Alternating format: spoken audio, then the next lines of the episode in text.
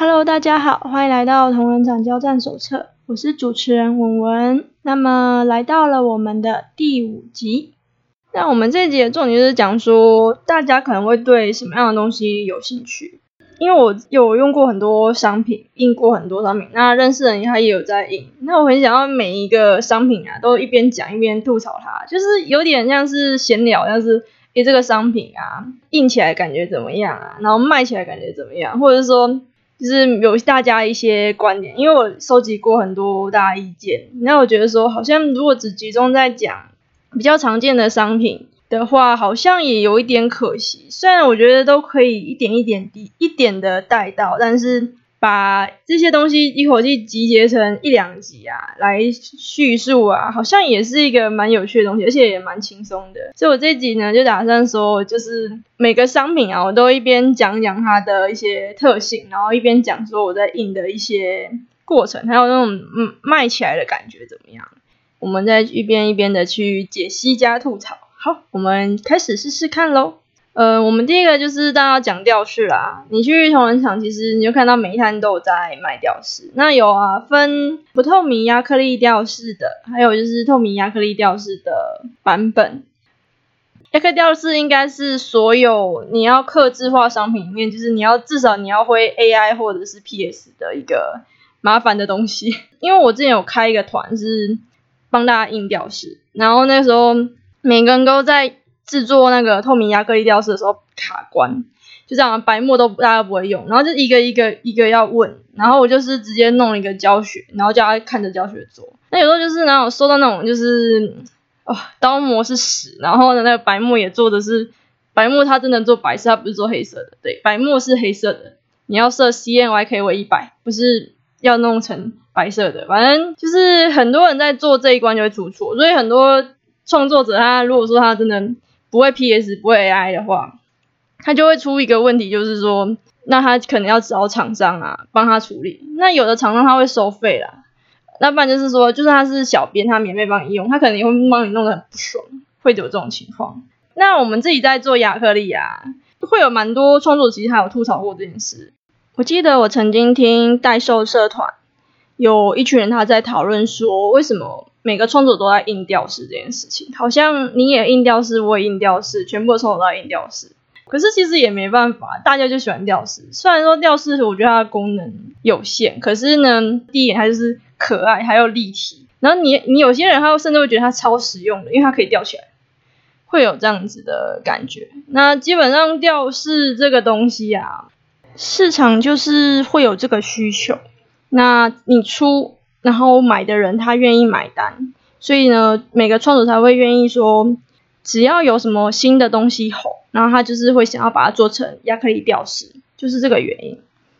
后来呢，因为我是创作者嘛，然后如果说你有在场次上去观察，因为发现越来越多创作者他有去搞一些特殊的吊饰，什么路由亚克力吊饰，或是那种色板材亚克力吊饰。然后还有那种棒棒糖造型的亚克力吊饰，就是很多种，越来越多种的吊饰啊，它会用特殊的工艺去制作。那可能也跟现在就是你知道，每间厂商它都有提供透明亚克力吊饰，那或不透明的亚克力吊饰那种比较常见的材料做出区别。那也是主要还是为了吸引消费者啦。我觉得吊饰应该算是不管过几年都一定会。有创作去做，然后也一定有购买的人愿意买。只是说，因为你知道，在一个在这个大家全部都会做吊饰的年代啊，其实有些创作者他会开始倾向说，用不同的材料，然后用那种可能比较特殊的造型去制作，是会越来越多。就是可能以后那种不透明亚克力吊饰啊，透明的亚克力吊饰那种可能不是主流了，它就是一定是那种特殊的工艺的。他才会去做，那就是要看消费者，因为有时候消费者他会希望说，他买东西便宜就好，那东西是不是特殊工艺的不一定，因为你也知道，就是同仁场上面其实也蛮多学生出群，他有时候会因为他想要两个都要，但是他没办法就是取舍，那他一定还是会选择可能比较低单价的。那我觉得挑吊饰这个东西啊，就是我觉得是每个创作者他都一定会印到的一个玩意儿。因为你知道，说真的，那个要印印不完啊，你可以就是你要就是少量，然后可能多点款式。我自己的想法，那我自己目前没有印过那些比较特殊工艺的吊饰。如果说要印吊饰的话，我是倾向于说印一系列，要不要特殊工艺看你。那我是觉得说，如果说是一系列全圆的那种啊，效果会最好。那大家就可以参考。我对于吊饰有蛮多想法的。我想每个人对于吊饰都有很多想法，因为现在真的你去观察大家的哦吊饰啊，跟你知道这是在可能在过往回推个五五六年前，可能二零一五年左右吧，那种那个年代的吊饰啊都没有像现在千奇百怪，现在是连扣子啊都可以用特殊的工艺、特殊的造型。就是扣子像有什么？一开始我看是爱心星星嘛，那个就是我觉得那个就对我来说就是已经是很厉害了。然后我没想到说可能过个几年，开始出现各种什么雪花造型的扣子、信封造型扣子，然后好像我之前看有个是鸡鸡造型的扣子，就生殖器的造型的扣子，就想说哇，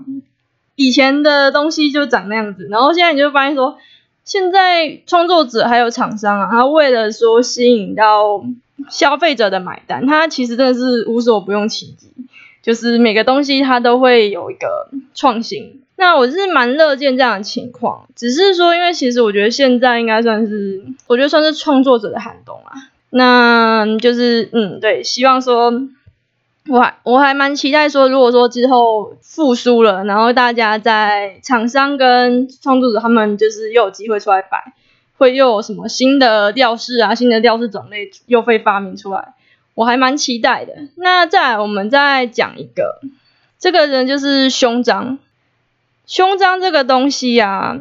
也是一个我觉得，你知道，你去每个摊，它可能都会制作的东西。胸章的价格啊，它其实这是在比。亚克力吊饰啊，低非常多，所以很多刚起步的创作者，他可能还来还没办法负荷做亚克力吊饰的钱，那他都会选择先用胸章。那其实说实在，因为那个胸章是价格比较低的商品之一，所以呢，其实很多消费者他其实在选择上嘛，他可能会比起吊饰，他更可能会倾向去选择。胸章这个东西，去印胸章，有时候就是你要特别去找，有的厂商他的胸章是要求一次要印个多五十个左右，然后一百个左右。可是呢，也有那种就是你要一个图就可以印的厂商。至于说那种一个图就可以印的厂商，那个真的要特地去找。然后我朋友他知道说我找到那种一图就可以印的厂商时候，他就非常激动说：为什么你有办法找到这种厂商？好像我有永永远都有办法找到那种，就这样一个图就让你印的厂商。其实也还好，就是你知道，你平常就去收集资料，然后都去网上一边 Google，然后去，甚至你知道，你现场去问创作者，他都其实都会回答你，他不会那么很小气。你知道那个摊位的那个创作者，其实尤其他如果是有在那种市集摆那种人啊，性格其实都算很活泼。你问他问题，他都基本上很乐意回答，他甚至可以跟你聊一整个下午。那我就是会因为这样子知道说很多厂商要去哪里找。那胸章这个东西，它现在啊也是有出现跟那亚克力吊饰一样的倾向，就是大家都是在做胸章嘛，于是它就开始出现什么嗯布置的那种胸章，然后还有猫耳造型的胸章。那以前那个可能你往回推个五五六年啊，二零一五年那个时候。跟你讲那个胸章啊，就是它的就是一样都是固定圆形正方形那种，然后它了不起还可能弄弄个爱心星星，那个就已经不错了。它要制作的话，可以选那种各种闪亮膜啊、星星膜啊、钻石膜那种有特殊膜的那一种厂商就已经很厉害了。那现在是那种揉捏那种布造型的胸章等等的都出来了，我觉得那个真的是很不可思议哦，就是以前那个年代想象不到，以前去摆你可能都看不到那些玩意儿。那现在就是已经蛮不一样了，就是时代变化很大，那也可能跟创作者的需求、创作者他的那个人数的增加，然后厂商的增加有关系。那就是一样，也是每个创作者跟厂商他们其实都在精益求精，还蛮有趣的一个现象啊。那所以以前算是比较低单价代表的胸章啊，它可能就是发展一些比较高单价的版本。那至于大家愿不愿意买那个高单价胸章，我觉得这个我比较保留，因为我是看到蛮多人他愿意去买高单价的亚克力吊饰，就是特殊造型、特殊工艺的。可是如果说是像那种比较特殊的胸章，应该是有人买，但是可能它的市场接受度，因为它可价位有变高嘛，可能还是大家还是会比较倾向会买特殊工艺的吊饰，但是不太可能说买太多在胸章上面。那还有个点就是胸章实在是太多人有了，太多人出了。那大概就是我对胸章的看法就到这边了。好，那我们下一个我们来讲一个最喜欢的东西就是贴纸。贴纸这个东西啊。嗯，很妙，因为你知道很多创作者他其实，如果说他一开始真的就是是新手画，他我是通常是建议他先出贴纸。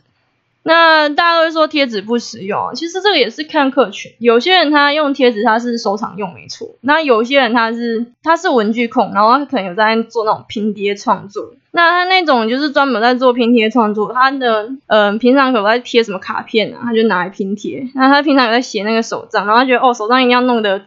布灵布灵的，就是都是那种贴纸啊纸胶带上粘上去，那他就会拿来创作。那所以贴纸这个东西啊。对某种层面上，对有那种文具控来说，它比吊饰啊什么都还实用，而且它价格超低的。那我自己去看同仁场上面啊，它就分两种派别啊，就是贴纸是分两种。第一个就是它是给就是这样专门收藏项的，它可能就是图案很可爱，然后弄成那个贴纸，然后大家就是买的就是收藏居多。像我自己的贴纸，它比较属于。收藏的那种居多，那你就是他都可能画比较日漫啊，然后那种小张可爱贴纸，那个都是专门卖给那种专门喜欢收藏贴纸的人。假如说今天是文具控的话，他会比较倾向说要买文创类的，那他的东西也会选择比较百搭的类型，可能像是花朵、框框、动物的，还有文创的。风格会比较小清新跟文风，那它的选择也比较不会那么偏向动漫的类型。通常买这一类作品的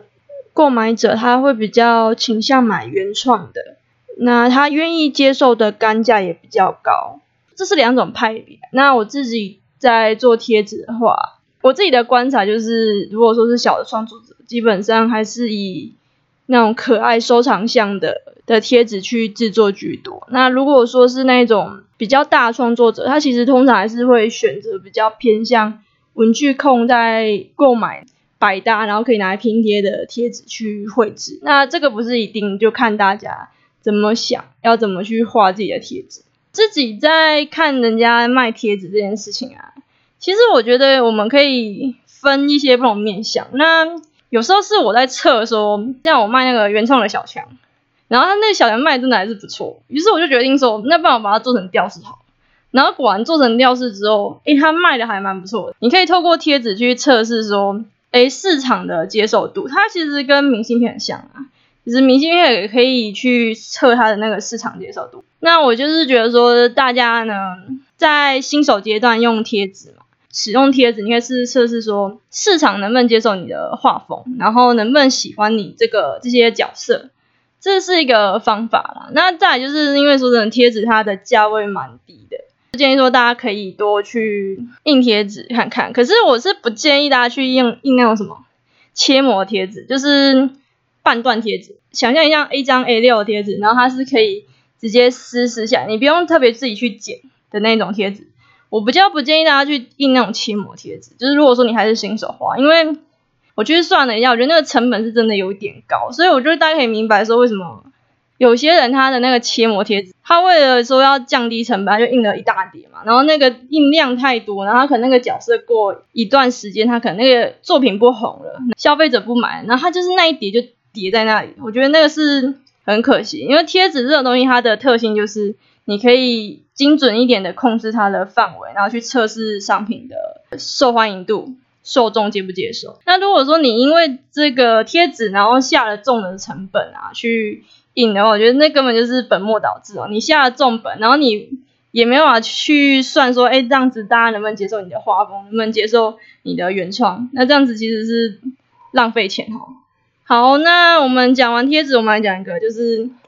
明信片。好，明信片这个东西是最多人就是吐槽说。一点屁用都没有，然后可是也是最多人买的一个东西。那原因也很简单，就是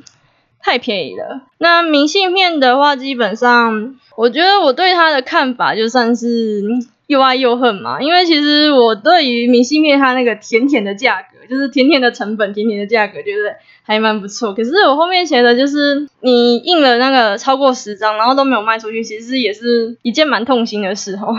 我得说了，明信片它的功能就跟贴纸一样，它就是让你去测试市场的反应。只是因为明信片它比较让你呈现是你完整的作品。那大家要买啊明信片的话，其实或多或少还是会集中在那种就是作品完成度比较高，然后可能品质很好的那种大佬身上。就是大家愿意要买的话，会比较倾向选择那种。那如果说你要做一系列的明信片，它的视觉效果最好。那这个取决于说你的编排能力，然后还有就是说你在色系的安排。嗯，明信片其实是一个就是成本很低，但是你就是说实在你。会有一点没有赚头的一个东西，就是大家还是会倾向于去买大佬的创作。说实在，所以说如果说你的明信片它你完整的构图能力不行，然后你画的就是没有说达到那种可爱的要求，然后也没有到说很大的那种细致啊，其实是不好卖啊。就是可能你要整天坐下来，可能如果说有一个人买你的明信片，就已经很了不起了。那这是这个比较是新手遇到问题。中间练习阶段的，他在卖他的明信片啊，他其实后面会倾向不要印那么多明信片，除非他自己有弄一系列，然后卖的很好，不然他基本上他就是少量的印制，然后卖完就是有那个空位了，然后再印明信片，要印再印，然后他基本上还是会以那种吊饰啦之类的东西为主，他可能明信片比较像是辅助的东西，就是。摆好看的啦，就是会印，但是它可能就是辅助类一点，它就是有点像是说，今天有一个学生他没什么钱，然后他看到你的图，他很喜欢，可是他发现那些周边商品实在太贵，可是他又很喜欢你的图，那他就是会买一张明明信片做代替吧。那大佬他会不会出明信片？就是你去看的话，其实我觉得有他们会比较倾向用本画册本去代替，那这个不是绝对，就是大家参考而已。我讲完这。四个就是大家最常见到的东西，我们来讲一些就是你知道比较，嗯，同人上同人场上有，可是不知道说受众买的情况如何的东西，我就跟大家一个一个去讲解，然后看看大家有没有兴趣，就是印这些东西看看。我先讲一下 L 夹，就是资料夹这个东西，大家应该也不陌生啦，就是你去看到补习班有在招生，他就会第一个给你。差不多就是那种很常见的东西。那这个场次上其实是有人在卖，可是也很少。那这个原因是什么？其实我分析几个原因啊。第一个就是大家都有讲，第二个就是说它很占位置。所以说后面有一些创作者，他可能如果说他出了两款、三款，我跟你讲，那个桌子都被占满了。然后 L 加其实也一个也就薄薄一片。大家因为大家可能都有 L 加，所以他们要买的那个。倾向可能就没有那么高，他们要买的意愿没有那么高。那假如说你要卖 L 夹，大家要买，通常是因为说非常非常喜欢你的设计。那你的图如果说是可爱的 L 夹，也是会有人买，但是可能他买的意愿不高，他可能都会倾向说你的 L 夹，它设计的图案花纹是非常漂亮的。他比较会愿意去买。那如果说你的图案花纹没有很漂亮，你就只是单纯可爱，然后你的图也不够大佬的话，基本上大家买 L 加意愿不高了。我得说，那这个东西就是长时间这样下来，大家其实也不太愿意去印这个东西。那我自己在印呢，因为它是它东西这个东西成本其实要说也不是说非常高，可是就是能给你刻字化的厂商很少。那我找到真的能给你刻字化草上的的硬 L 甲的那个哦，品质真的是有够烂的，所以我就不建议大家去硬看看。那再我们再讲到下一个哈，下一个是书签。书签这个东西，我觉得跟明信片差不多，它一样也是就是你知道，嗯，很多人觉得说可能觉得有点废，但是呢。因为说它价格比较低，所以呢，很多那种比较小朋友的人，他可能就他喜欢你的图，可是他没有那个钱去收藏你的其他周边商品，那他就愿意去买你的书签。那基本上书签卖的好不好，基本上有几个要点。第一个就是你要你的那个书签要非常有特色，就是像我之前有个朋友，他弄了一个书签是那个炸鱼薯条，那就是真的是一条鱼，然后呢，它的下半身是薯条，还蛮特别的。所以那时候在场次上是有人愿意去买跟他买。那书签这个东西呢，它其实。就是也是很蛮吃特色的，就是看你的设计。那再来一个就是说它的书签就是非常有设计感，这个就很考验就是创作者本身的美感跟设计能力。那如果说你的那个设计感跟能力有 OK 到那边的话，你做出来的书签大家比较愿意买。那如果说只是普通的书签，然后你画图可能也没有比别人优异的话，其实是比较难卖出去啊。通常书签还是集中，就是大家会挑，愿意买。那像小朋友，他其实可能对书签这种东西没有那么感兴趣，我得说，那就是会买这种比较设计感爆棚的书签的人，他其实比较多，其实还是他稍微有点喜欢文创的人才会去买。如果说是搞怪恶搞的话，那就是比较各个年龄层的人都有可能会买。那像我之前有印一个书签是。中指书签，然后那个真的是卖很好，就是我其实也想不通大家为什么要买这玩意儿，就是那时候就是画了一个巨大的中指，然后大家就是觉得它超酷了，所以他就去买它。那我自己是有点感动了，想说哇，我弄了一个中指书签，然后弄个左右手这样子，就很多人去买，这样也不错。那就是如果大家用书签啊，尽量要么就是用你的。搞怪的一颗心去制作你的书签，不要太制式，不要太传统。说实在，然后不然相反就是你要用一个你有文艺感爆棚，然后设计感爆棚的作品去做你的书签。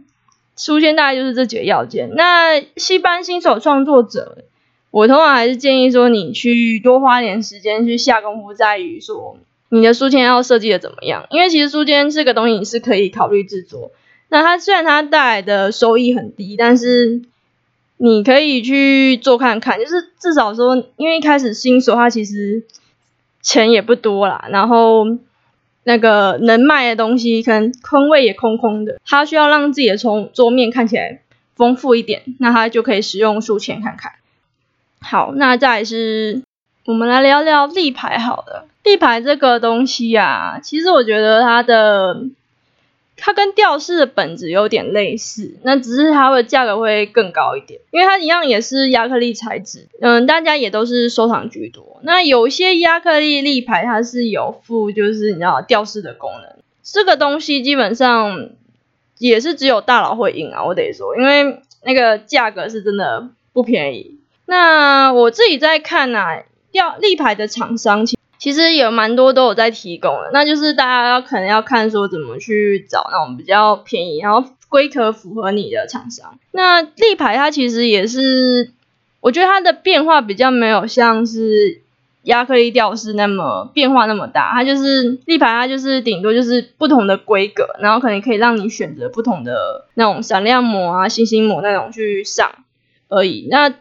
就好像没有比较近期没有看，好像没有什么非常突破性的发明，就把它弄成一个呃跟以往不太一样、比较特殊的立牌。那我觉得它可能会出那种什么有色版的立牌啊，然后让大家去做看看。我觉得未来可能会有这种东西，我自己猜的，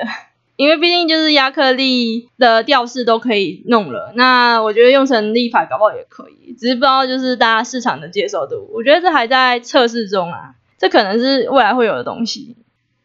因为立牌它的单价比较高，所以然后它的那个刻字化的那个量，其实通常厂商是至少会希望你可以刻字到一个至少要印个十个以上，所以你那种你印一个图，然后可以要可能一图一个或是一图五个那种是真的比较少，要特别去找新手创作者，我是比较不建议去印立牌的啊。第一个就是那个画风你还不太稳定，然后第二个就是很多人他愿意买立牌，可能都跟就是创作者的知名度、那个品牌的 IP 它的知名度有关系。那画工是最致命的，因为这个东西单价高，大家要买之前都会想一想。好，那这集就讲到这边啦。那我下一集打算来讲一下环保袋、杯套、马克杯、杯垫等等商品。那一样也是吐槽，然后加自己有印过的话，就是会讲得更详细。自己跟身边的一些朋友分享他印这些的心得。之后还想要再继续印其他新的商品。最近在网络上看到有很多新的印刷商品出来，看到我觉得好兴奋啊！有什么透明的背包袋、小书造型的亚克力吊饰、糖果充气包等等。超酷的，好想要印！每次看到这种新商品，都想要印起来。如果之后有机会有印到啊，我也会跟大家分享这些商品印起来跟卖起来感觉如何。好，这集就先这样子，拜拜。噔噔噔噔噔噔噔又到了杂谈的时间，这回没有安利。嗯，我后来有找到工作啦。那原本我找的那个工作其实是房仲。然后那个房仲的工作就是早上九点到场，晚上呢九点下班，没有薪水，你要等你房子卖出去再说。会找这个工作原因就是因为家里的人非常非常非常非常非常非常非常希望我可以当房仲。在经过一番垂死挣扎后啊，我有真的去投给房仲。那房仲业的工作是我自己是有很多心理建设，知道说整个行业是在做什么，所以我是其实是有点排斥吧。那我是想，房仲是蛮缺人的啦，所以他就是面试通知一直寄来哦，每个都很远，都离我家距离蛮远的。我投了很多家，是真的都没有中，不然就是他原本有职缺，可是可能疫情关系就火速的关闭了旅，所以就只好去额外找看看有没有其他的工作。那后来是我额外找到别的工作，然后他有稳稳定的上班时间跟稳定的薪水。就还蛮感动啦，虽然不是跟设计有关的，但是至少我可以填饱肚子了，太感人了。嗯，那因为他有一个月休六天嘛，那我是觉得说，哎，还是有时间可以继续画这些图，继续发展自己的兴趣，就还蛮不错的了，就已经很满足了。毕竟叫我这个人放弃画画，我觉得这是一件不可能的事情。就除非我哪一天真的手断了，不然的话，要我这个人不画画好痛苦，实在太困难。那我不会一直强求自己一定要留在设计的工作内，就我的愿望只有说赚好钱，填饱肚子，然后我一定要继续画画。这可能跟我家庭环境有关啦，因为。自己有体验过，说真的，连吃不饱饭，然后没有热水澡可以洗，那那个时候只能就是自己烧瓦斯，然后把热水啊扛到楼上，之后只有一根水管可以洗澡那种感觉，其实是真的很难受，很难受。那个情况下，让我立志说，都一定要找一个可以填饱肚子的工作，但我自己又无法舍弃画画。那我自己后来想通了，我两个都要，我。既然我们要放弃画画，那我就找一份可以填饱肚子，然后还有让我有一些喘息空间，去发展自己兴趣的一个工作。那也蛮高兴，真的被我找到了，算是自己算是蛮幸运的。嗯，其实我常常觉得自己，嗯，没资格那么幸运嘛，会有这种感觉，因为我看班上很多跟我同年龄的人，他很还在找他的工作。因为我认识人其实都相当的努力，那比我还会画画，然后也很认真，学业也是都在前几名。我觉得他们都很优秀，可是我看到他们的消息，很多都还是没有工作状态。那他们有的有跟我来聊聊，会蛮心疼他们的。我可以想象他们有多彷徨跟无助吧。那有时候也觉得说自己没有他们努力。就我觉得我没有他们那么努力，我有资格那么幸运吗？会忍不住这样想啊。那我想他们的一些恐慌啊，内心的一些恐慌是比我还强烈的。我在没有工作期间承受的压力其实是蛮蛮大的。那我可以想象说，有些人如果他到现在还没找到工作，他在家里承受的压力是会比我大上很多。那也是祝福说，所有所有这一届的毕业生，他在找工作的时候可以找到自己喜欢的。然后提醒一下，就是找不到工作的朋友啊，找不到工作不是你的错，是环境好巧不巧是出现疫情的问题。那希望之后大家都可以挺过这次的难关。不管将来做什么，都要让自己过得比较开心，然后朝着自己喜欢的方向前进。大家加油！嗯，好，后面还要聊一个，就是嗯，我有收到有一些回馈，那有让我知道说大概要改善哪里。那我的老师呢，还有打赏过来，然后跟我说要加油哦。那他也提了一些很具体的建议。那因为有很多缺点要改善嘛，我觉得可能要一个一个来，毕竟我学习能力算慢啊，所以会需要一点时间。那目前就是先改善收音的问题，那之后可能就是口条的部分或者是谈话的部分呢，我会再加强看看。有收到这些回馈，我还蛮开心的。如果说只有自己听，然后自己看啊，是真的不知道自己的问题在哪。收到这些回馈，我还蛮开心的。这样子我就有机会可以知道自己的问题在哪，可以一个一个改善自己的问题，然后让这个节目做得更好。这个节目其实我。我是预抱着预想说没有什么听，可能一两个人他路过点个开头就没了，我自己做爽的心态。可是发现真的是有人来听，然后可能听完了这样子，是真的很高兴，所以我还会继续做。虽然说这个真的是这个 p a r k 真的是自己做爽的，也不知道说能看谁交流到，但是有听到一些回馈，我是很感动，也很高兴。那我会好好回应这些回馈。那就谢谢大家的留言，还有一些建议。然后啦，谢谢老师，你的赞助让我好感动，我好意外。好，那这样子的话，我们就结束了这一回啊，各位下次再见喽，拜拜。